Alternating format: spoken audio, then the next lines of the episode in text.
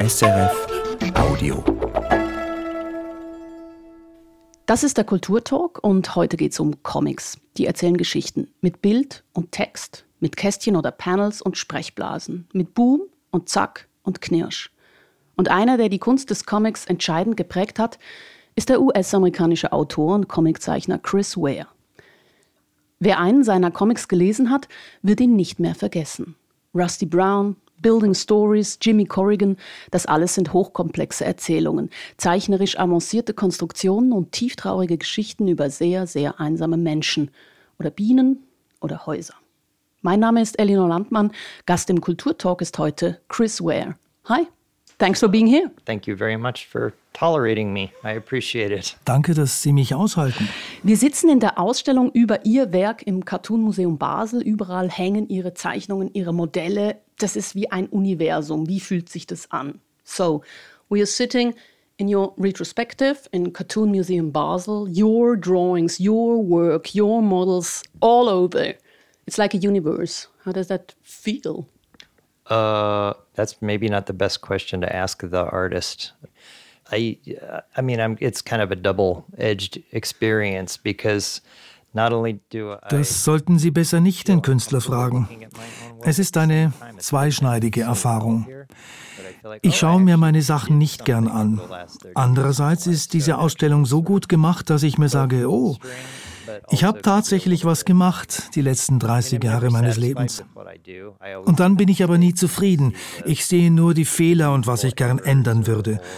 Aber im Großen und Ganzen eine gute, wenn auch herausfordernde Erfahrung. Sehr würdig. Ich fühle mich wie ein richtiger Künstler. It's very dignified and I and I and I, I feel like a real artist. That's good. It is it is good actually. So Was ist denn Ihre Position im Universum Ihres Werks? Sind Sie eher in der Mitte oder eher am Rand? No, I'm extraordinarily marginal. I'm yeah, I'm Ich bin sogar außerordentlich marginal. Das ist okay. Und ich bin auch so. Ich glaube, meine Sachen sehen auf den ersten Blick kalt aus und unemotional, aber es geht nur darum, dass sie klar sind, lesbar, sodass die Emotionen der Geschichte bei den Lesern ankommen. Wem es als Künstler um sich selbst, die eigene Bekanntheit geht, oder noch schlimmer um Macht, der sollte kein Künstler sein. Darum geht es nämlich nicht. Kunst ist das Gegenteil und das menschliche Leben auch.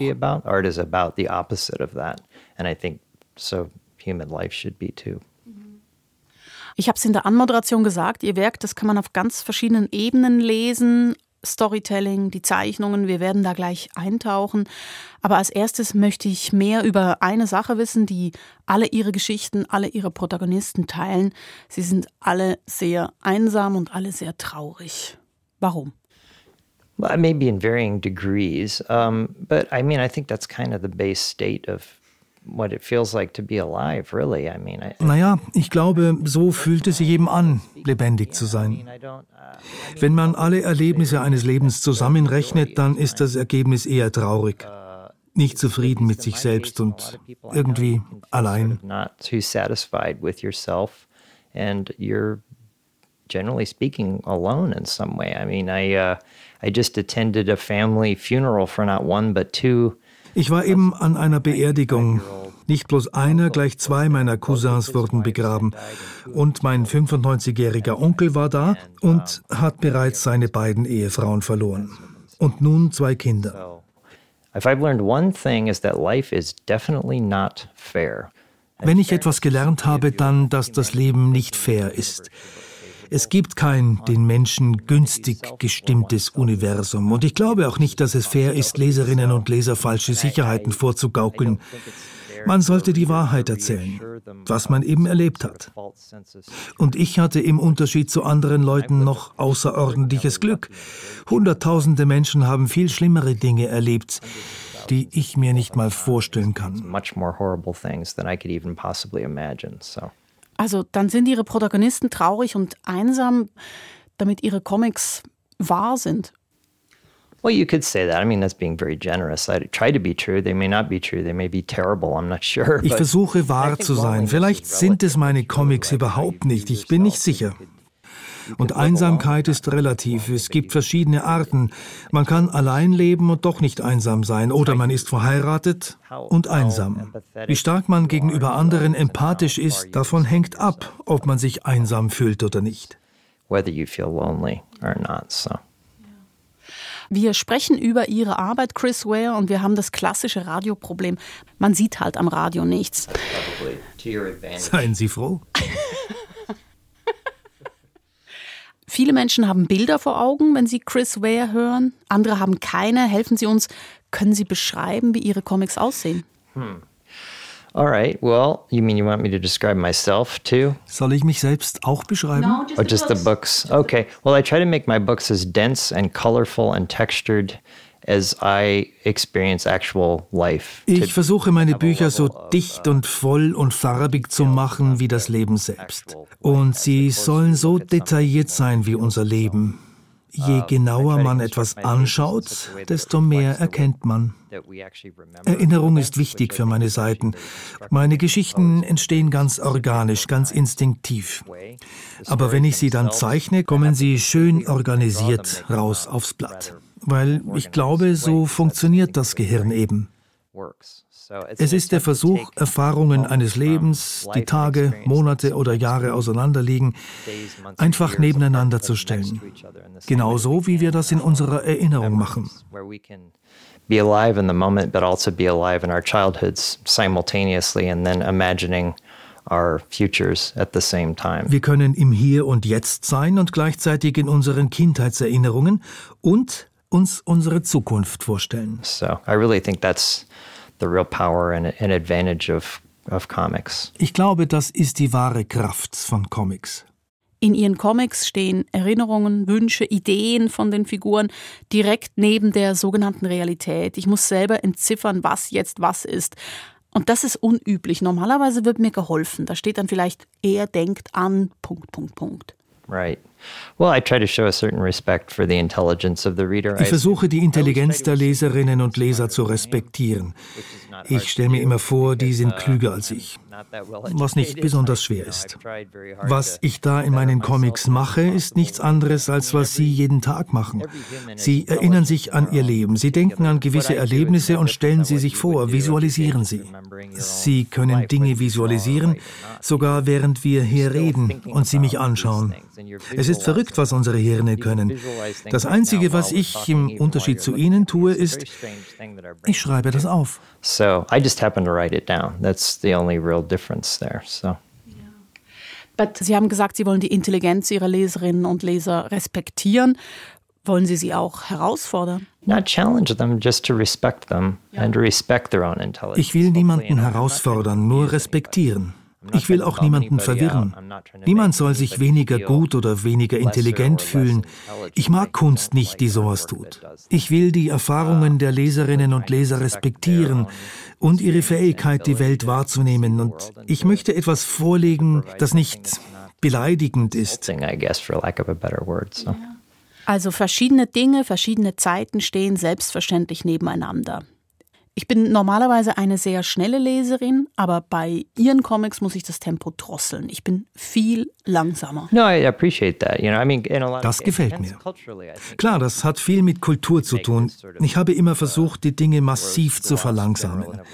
Comics werden traditionell als Staccato wahrgenommen. Das geht Schlag auf Schlag und bei den stark an Witzen orientierten Comics hört man im Kopf laute Geräusche beim Lesen. Ich habe immer versucht, das so weit wie möglich zu beruhigen und zu verlangsamen, ohne kitschig zu werden. Slow things down without being corny and result in, in relying on pastel colors or something corny like that. You know, you have to kind of respect the blunt, raw brutality of experience, but present it in a way that feels. Man sollte das right. rohe und unverblümte von Erfahrungen respektieren und sie dann so zeigen, dass sie sich richtig anfühlen. So. Und warum fühlt es sich richtig an, zu verlangsamen? Because I'm just trying to communicate what it feels like to be alive. I mean, what else is the point? Weil es hier darum geht, zu vermitteln, wie sich das Leben selbst anfühlt. Worum sonst geht es in der Kunst? Wenn ich 500 Jahre leben würde, anstatt nur 75 oder 80, dann könnte ich vielleicht was Dümmeres probieren. Aber ich habe nur begrenzte Zeit. Meine Teenie-Jahre und die Zeit um die 20 habe ich schon vergeudet. account for that. So. Ähm, ihr Stil ist so ziemlich das Gegenteil von individuell oder expressiv. Man kann sagen, er ist clean, ihre Seiten sind sauber, manche sehen aus wie Konstruktionszeichnungen, die haben was von technischen Plänen, zum Beispiel für den Modellbau. Warum erzählen Sie Ihre Geschichten in einem so neutralen Ton? Because uh, I want them to be as clear weil ich möchte, dass sie so klar wie möglich sind. Ich möchte, dass die Leserinnen und Leser ganz sicher sind, was sie sehen und was sie lesen. So sicher, wie ich mir gerade sicher bin, dass es hier einen Fußboden gibt und dass mir gegenüber jemand sitzt, der ein Mikrofon in der Hand hält und dass da ein Glas Wasser steht. Wenn ich mich dann allerdings daran erinnere, kann alles ziemlich kompliziert und verwirrend werden, weil ich nie ganz sicher bin, was wirklich war. Also kümmere ich mich um diese Klarheit meiner Comicseiten. Das Leben sorgt für genug Verwirrung. Um, confusion of actual life itself. And the stories are, again, as I said before, completely instinctual. Aber wie gesagt, meine Geschichten entstehen instinktiv. Meine Notizen und vagen Ideen schaffen es selten rein. Denn wenn ich ein Zimmer zeichne und in dem Zimmer jemanden, der mit jemand anderem spricht, dann passiert garantiert etwas, das viel interessanter und komplizierter ist als das, was ich mir vorstellte. Das ist genauso wie bei Schriftstellerinnen und Schriftstellern. Die Ehrlichen geben auch zu, dass sie nicht alles planen. Na gut, Krimi-Autoren tun es vielleicht doch, aber Krimis sind auch langweilig. But mysteries are actually pretty boring. If you sit down and just allow whatever is in your brain to come out in the structure that it's in your in your mind in that shape, if that makes sense at all. That's when it starts to actually have some relevance, I think, to actual experience. So. Wer sich hinsetzt und diesem etwas, das in seinem oder ihrem Hirn ist, erlaubt herauszukommen in der Form und Struktur des etwas, falls das überhaupt irgendeinen Sinn ergibt, was ich hier rede. Also dann bekommt es Relevanz und hat etwas mit Erfahrungen zu tun. Okay. Trotzdem, es ist interessant zu sehen, dass sie die Ausdruckskraft der Zeichnung oder des Striches, dass sie das nicht nutzen, Well, there's many different ways of drawing comics. Yeah, I think one of the greatest cartoonists who's ever lived and fortunately is still living is Gary Panter. Es gibt so viele verschiedene Möglichkeiten, Comics zu zeichnen. Einer der größten lebenden Cartoonisten ist Gary Panter, der in den 1970er Jahren Punk-Comics für das Slash Magazine erfunden hat. Und Jimbo. Er ist der William Blake des Comic. Man kann seinen emotionalen Zustand an seinen Zeichnungen ablesen und er hat mindestens zwei Generationen von Comiczeichnern inspiriert, genau so zu arbeiten. Ich habe das auch probiert, aber ich fand, mit fiktionalen Geschichten funktioniert es nicht so gut. Trotzdem greife ich manchmal darauf zurück. In Comics kann man Gefühle auf ganz unterschiedliche Arten zeigen, entweder als grafische Repräsentation auf der Seite selbst oder über die Geschichte. Es ist ein bisschen wie der Unterschied zwischen Joyce und Hemingway. Während Joyce in Worte fasst, wie es sich anfühlt zu denken und zu erinnern, vermittelt Hemingway direkt die Erfahrung von Gefühlen. Sie entstehen in den Leserinnen und Lesern. Irgendwo zwischen diesen beiden Polen reiht man sich also ein. Somewhere between the two you can kind of fall. So das ist der Kulturtalk mit dem US-amerikanischen Comiczeichner und Autor Chris Ware. Er gilt als einer der einflussreichsten Künstler seiner Generation und wurde 2021 in Angoulême mit dem Grand Prix ausgezeichnet. Das ist der Comic Olymp. Mehr geht nicht. Noch bis Ende Oktober zeigt das Cartoon Museum Basel eine Retrospektive über Chris Ware. So, I think it's time for a little bit of a different rhythm. Let's do some short questions and short answers. We try. Okay. Zeit für ein paar kurze Fragen und kurze Antworten. So, you drawing comics, when did that start? Wann haben Sie mit den Comics angefangen? When I was a little kid. Eigene Geschichten habe ich erst im College angefangen zu zeichnen. Obwohl, meistens habe ich da auch bloß Superhelden abgezeichnet und meinen eigenen Kopf auf ihren muskulösen Körper also draufgesetzt. Ich habe eine Parodie des Mad-Hefts gemacht in der Mittelschule. Aber auch das waren keine Geschichten. Also war immer klar, was Sie werden? Yeah, I think so. I kind of went back and forth for a while. I wanted to be an astronomer. Ich denke schon. Eine Zeit lang wollte ich Astronom werden und meine Mutter behauptete, ich hätte Architekt werden wollen, aber ich kann mich nicht erinnern, das je gesagt zu haben. Auf alle Fälle wurde ich Cartoonist und ich habe das immer gewollt. Ich habe als Kind Charles Schulz geschrieben, den Künstler, der die Peanuts erfand. Die Figuren waren so lebendig, ich liebte sie. Also schrieb ich Charlie Brown. Er hatte als einziger keine Karte zum Valentinstag bekommen, also schrieb ich ihm eine. Und ich habe auch Charles Schulz direkt geschrieben. Aber das landete vermutlich im Müll. er hat sich nicht zurückgemeldet. Ich hatte seine alte Adresse in Minnesota und er wohnte da schon in Kalifornien. That's okay. It's probably better. So. Was lesen Sie? Was inspiriert Sie als Autor? Ich lese viele Klassiker, die irgendjemand als Kanon bestimmt hat. Ich habe in den letzten 25 Jahren versucht, meine Bildung zu verbessern und vor allem Literatur aus dem 19. Jahrhundert gelesen. Mostly 19th century literature, some so So Dickens and and uh, oh, the usual Tolstoy, Chekhov. Um, Georges Perec, I just read last Letztes Jahr habe ich Georges Perec gelesen und weil mich alle ständig fragten, hast du das Leben Gebrauchsanweisung gelesen? Nein, habe ich nicht. Also las ich es. Und letztes Jahr habe ich auch Alessandro Manzonis Verlobte gelesen. Sie mögen also Realismus, die dicken Romane. Well, yeah, more big stuff about little things. John Vielleicht eher dicke Bücher über kleine Sachen, wie beim amerikanischen Schriftsteller John Updike. Wie gesagt, mich interessiert, wie man Leben auf einer Buchseite festhält. Das ist es, was ich suche, wenn ich Bücher lese. Wie fühlte es sich an früher?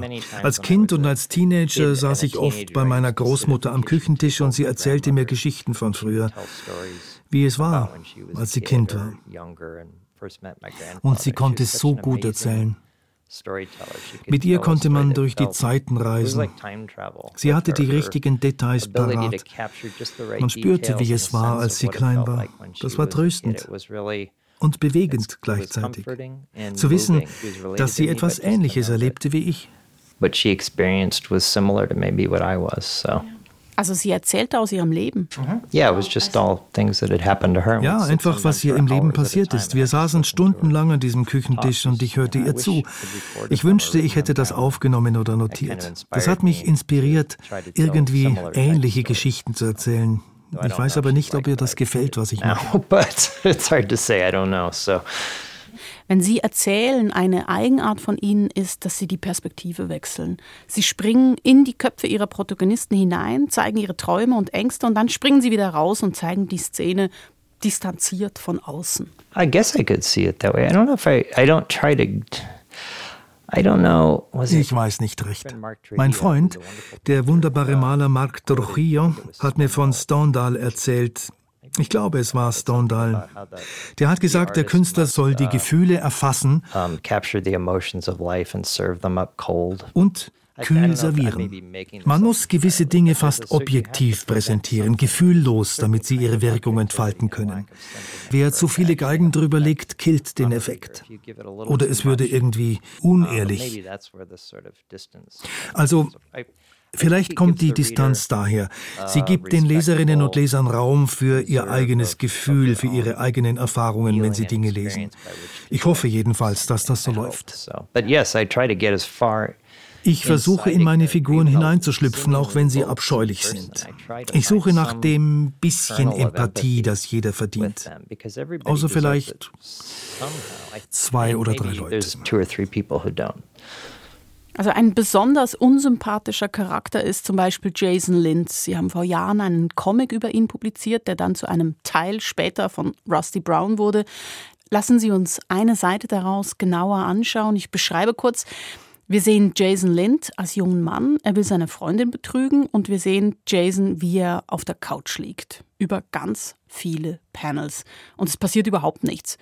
Und dann setzt er sich hin, wieder ganz viele Panels und dann greift er zum Telefon. Also unheimlich viele Kästchen, die mir Dinge erzählen, die total uninteressant sind. Warum sehe ich das alles? Warum erzählen Sie das so? Uh, also hier wird alles mit Gesten erzählt. Es gibt uh, keine Worte, keine Gedankenblasen. Es ist der Versuch, von außen zu zeigen, wie wir uns selbst betrügen und wie sich das ausdrückt. In Gesten und Körpern. Wer das liest, weiß auch nicht genau, was passiert. Er oder sie errät es eher, weil man ja schon weiß, der Protagonist ist ein Arsch. Seine Geschichte wird so erzählt, dass jede Comicseite einen spezifischen Moment zeigt. Also hier ist er in seinen 20er Jahren und auf der nächsten Seite ist er ein Jahr älter und immer so weiter, von der Geburt bis zu seinem Tod. Also ein kleiner Moment in einem großen Leben, so geht Erinnerung. Wenn ich Ihnen sage 1983, dann ploppt in Ihrem Kopf ein Moment auf, ein Schlüsselmoment aus dem Jahr 1983. Sie werden sich nicht an das ganze Jahr erinnern, nur an den Schlüsselmoment. Also versuche ich, diese Schlüsselmomente richtig zu kriegen, in der richtigen Abfolge. Sie lesen darüber und das dauert dann genau so lang wie der Schlüsselmoment selbst, als der tatsächlich passierte. Sie haben gesagt, es ist gar nicht so klar, was hier eigentlich passiert. Ich muss als Leserin einiges erraten, aber wer ist dann der Autor der Geschichte? Sind wir das zusammen? Mhm. Oh, uh, Yeah, in this case, I think of sort of him as the author. Irgendwie denke ich, er ist der Autor. Es sind ja seine Erinnerungen, also aber auch von außen gesehen. Und so ist das im Comic Rusty Brown. Es sind Erinnerungen verschiedener Charaktere. Wenn wir auf die eine Seite zurückkommen, über die wir vorher sprachen, was Sie ja als allererstes anschauen, ist hier das Panel, auf dem Jason nackt seine Zähne putzt. Und dann denken Sie, was geht denn hier ab? Und erst dann lesen Sie von Anfang an. Sie erfahren es aber nicht wirklich, bis Sie zu den ganz kleinen Kästchen kommen.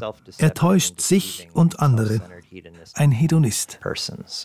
Wenn Sie die vielen Panels ansprechen, da gibt es das große, wo Jason eben nackt die Zähne putzt.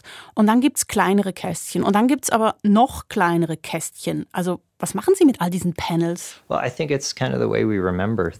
Ich glaube, so geht Erinnerung. Ich habe es vorhin gesagt, man sitzt und spricht. Und währenddem fluten vielleicht Bilder ihren Kopf, die nichts mit dem, was wir besprechen, zu tun haben. Und genauso mache ich das auf meinen Comicseiten. Wir erfahren und erinnern gleichzeitig verschiedene Dinge. Und manchmal sind die allerkleinsten Bilder die allerwichtigsten. Viel wichtiger als die großen. Right now, the large image is you sitting in this room mhm. in the Cartoon Museum talking to me. Das große Bild ist zum Beispiel, wie Sie mit mir im Cartoon Museum sprechen. Aber dann gibt es dieses kleine Bild mit etwas, das für Sie sehr wichtig ist. Ein Schlüssel. Aber ich weiß nichts davon. Es ist der Versuch, auf eine Seite zu bringen, was alles in unseren Köpfen passiert und miteinander zusammenhängt. Lassen Sie uns noch eine andere Ihrer Seiten ansehen. Wieder Jason Lind, ein Jahr vorher, eine Seite zurück. Ich fasse kurz zusammen. Lind versucht seinen Traum zu leben, aber dann hat er kein Geld mehr. Und er muss seinen Vater anpumpen, aber der hilft ihm nicht.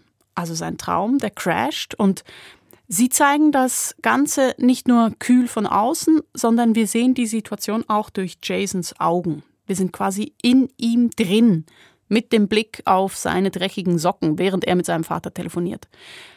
Also das heißt für mich, Sie sind eigentlich ein unzuverlässiger Erzähler, weil einmal machen Sie es von innen, einmal von außen, ja, wie es gerade passt. Well, we're kind of all our own unreliable authors. I mean, we're I mean, I'm not trying to be an evasive smartass. It's really Wir sind alle unzuverlässige Autoren. Und ich versuche hier nicht besserwisserisch der Frage auszuweichen. Wir sind so. Wir erzählen uns selbst Lügen damit wir durch den Tag kommen. Sie fangen den Tag damit an, sich Vorwürfe zu machen. Mein Gott, wie konnte ich so etwas nur sagen? Am Ende des Tages sind Sie sicher, Sie haben gar nichts gesagt. Oder Sie haben eine gute Erklärung dafür, warum Sie es gesagt haben.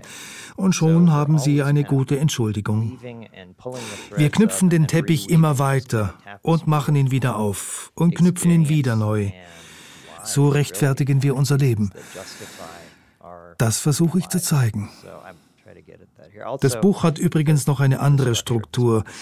Eine Seite pro Jahr, das ist das eine. Daneben geht es um die Entwicklung des menschlichen Bewusstseins. Die Anfangsseiten sind vorsprachlich, mit Bildern, an die ich mich leise erinnere, im Gitterbett die Stäbe halten oder an der Decke das Licht sehen. Und dann, ganz am Schluss, der tastende Versuch, sich vorzustellen, wie es ist, das Bewusstsein endgültig zu verlieren. Und natürlich kann das kein anderer Schriftsteller so gut beschreiben wie Tolstoi. Of course, the very best writer who's ever handled that being Tolstoy. Yeah. Yeah, so. Anyway. Thinking of him. Yeah, right. Yeah. Wir müssen langsam ans Ende kommen, Chris Ware. Ihr Werk, wie soll ich sagen, das ist eigentlich immer total, total durchgestaltet. Wann immer ich ein Buch von Ihnen in die Hand nehme, dann entdecke ich wieder etwas Neues. Sogar dieses Buch, wir haben darüber geredet, das Buch über Jason Lind, ich habe das seit Jahren und erst gestern entdeckte ich auf der Rückseite diese kleinen Buchstaben. Da steht Am Am oder Mama.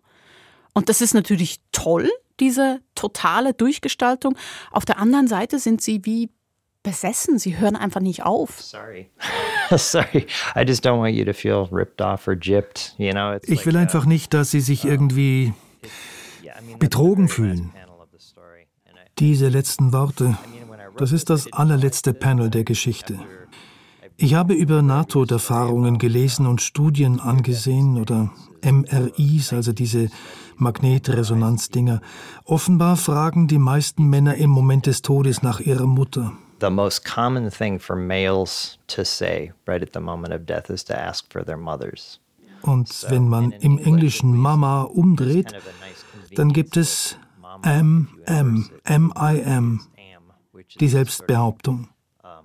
Und Jason ist ja eine sehr selbstsüchtige Person. but it was all Also, ich weiß nicht. Ich versuche einfach das Beste zu machen, alles reinzustopfen, was geht, um es ganz nah an reale Erfahrungen heranzubringen.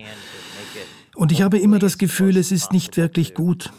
Aber ich gebe nicht auf. Ich versuche es eben immer weiter I keep trying. So, und will niemanden enttäuschen. yeah, I just don't want to disappoint anyone.